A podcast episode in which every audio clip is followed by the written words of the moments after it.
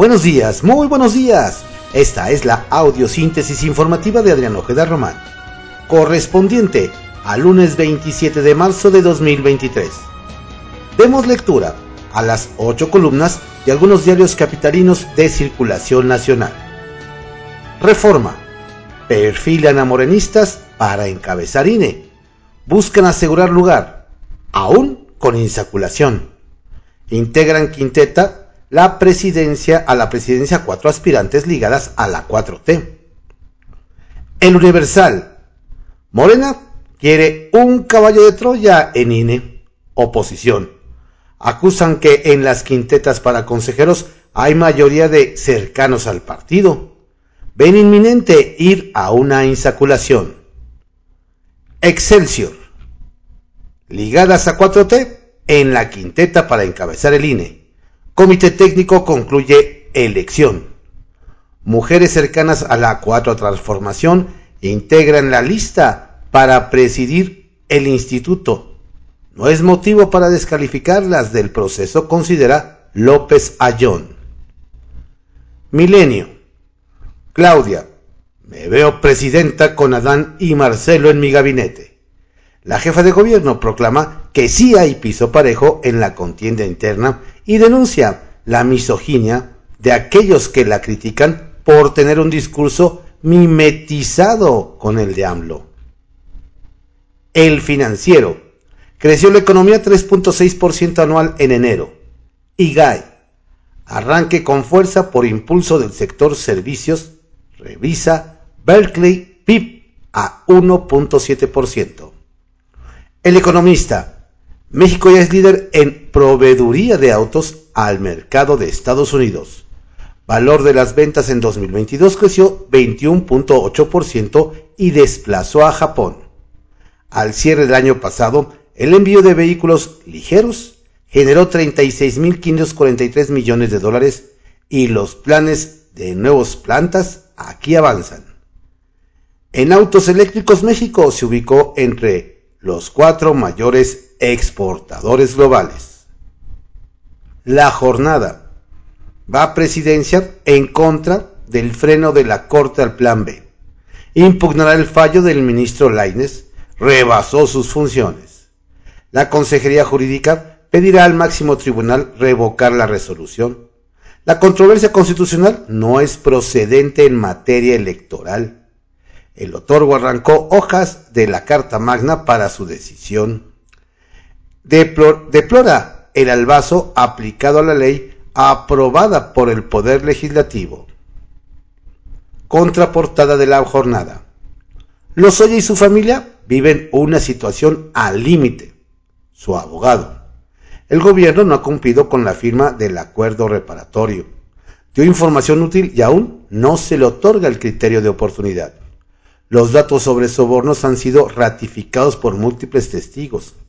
Nada se sabe de las pesquisas contra Peña Nieto y Luis Videgaray. La razón.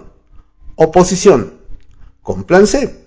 Morena empuja al INE a incondicionales. Comité entrega las cuatro listas finales. Difunden quintetas de las que se seleccionará a cuatro nuevos consejeros. Relación para la presidencia del órgano la encabeza Berta Alcalde. En partido señalan que hay perfiles con afinidad a la 4T o Morena. No lo vamos a permitir. PAN, comité, las formó por mayoría.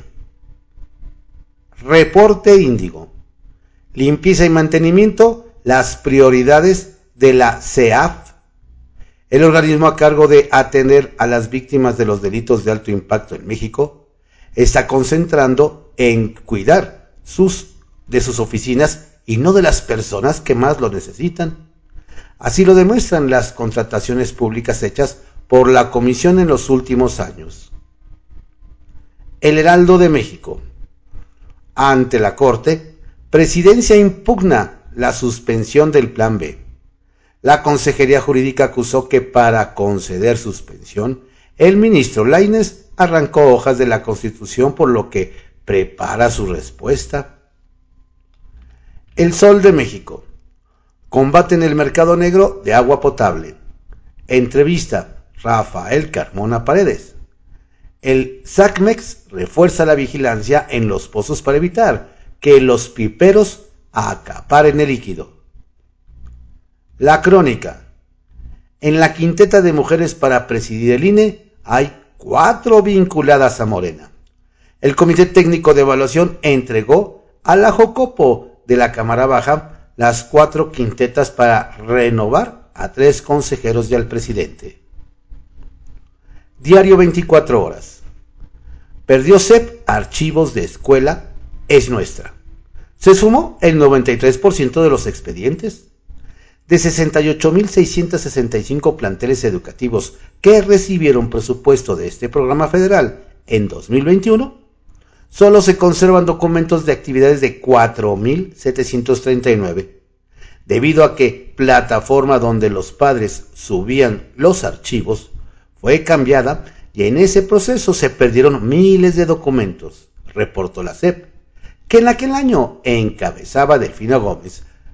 A la Auditoría Superior de la Federación, ayer la exsecretaria se convirtió oficialmente en candidata de Morena al gobierno del Estado de México.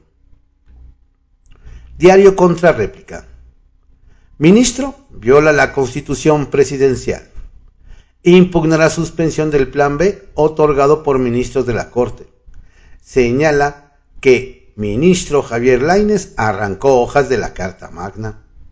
Advierte al vaso del ministro por no notificar autoridades.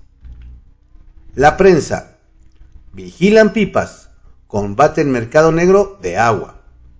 Refuerzan operativos en pozos capitalinos para evitar abusos Sequía es el reto más grande de los últimos 10 años. SACMES. Diario de México. México, primer lugar en abuso sexual de menores. Saskia de Niños de Rivera, cofundadora de ONG Reinserta, lamentó que con base en cifras de la Organización para la Cooperación y el Desarrollo Económico, nuestro país lidere estos crímenes a nivel mundial. Comentó que 74% de los agresores están en el círculo cercano de la víctima y que el riesgo de denunciar les puede costar la vida. Hay personas a quienes les lleva hasta 50 años revelar los ataques. Publimetro. Arranca en Ciudad de México el tianguis turístico de los récords. Turismo la 47 edición del Tianguis Turístico, que abrió este domingo, espera recibir más de 15.000 visitantes de empresas turísticas nacionales e internacionales. Periódico El Día. Arremete AMLO nuevamente contra la Suprema Corte. Andrés Manuel López Obrador, presidente de la República Mexicana, señaló que impugnará la decisión del ministro Javier Lainez de suspender indefinidamente el llamado Plan B de la reforma electoral que pretende realizar serios cambios en el Instituto Nacional Electoral.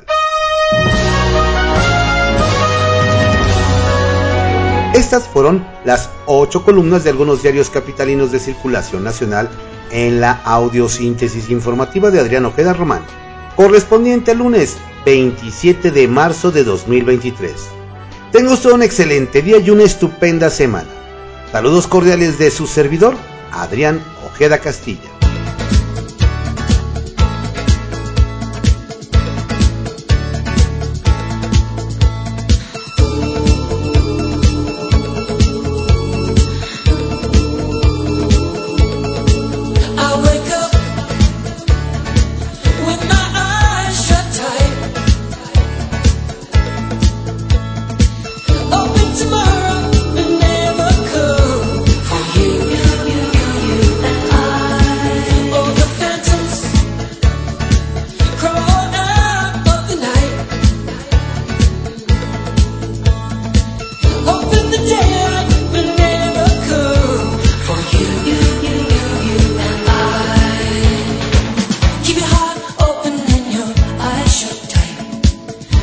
will be